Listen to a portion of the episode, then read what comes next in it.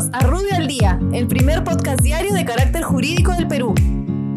Buenos días, soy Raúl Campana, abogado del estudio Rubio Leguía Norman. Estas son las normas relevantes de hoy, viernes 14 de agosto del 2020. Transportes y comunicaciones. El Ministerio de Transportes aprueba el lineamiento sectorial para la prevención del COVID-19 en los servicios de transporte terrestre especial de personas, derogando el protocolo relativo al transporte de trabajadores en el ámbito nacional, regional y provincial.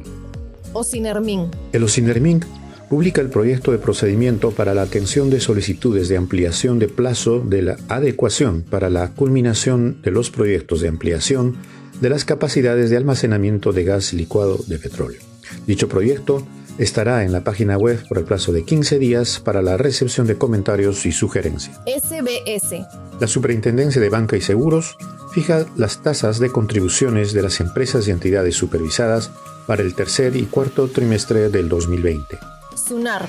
La Superintendencia Nacional de Registros Públicos aprueba la directiva que regula procedimientos registrales y procedimientos administrativos agrupados. Igualmente, modifica el reglamento de inscripciones del registro de personas jurídicas en lo que se refiere a la inscripción de transferencia de bienes por fusión, así como el registro de propiedad vehicular respecto a las normas sobre la inmatriculación de vehículos, cambio de características, transferencias de propiedad.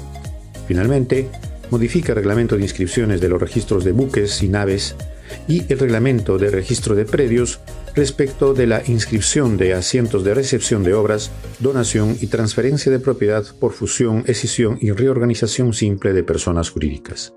Muchas gracias, nos encontramos mañana. Para mayor información, escríbenos a comunicaciones.rubio.pe. Rubio, moving forward.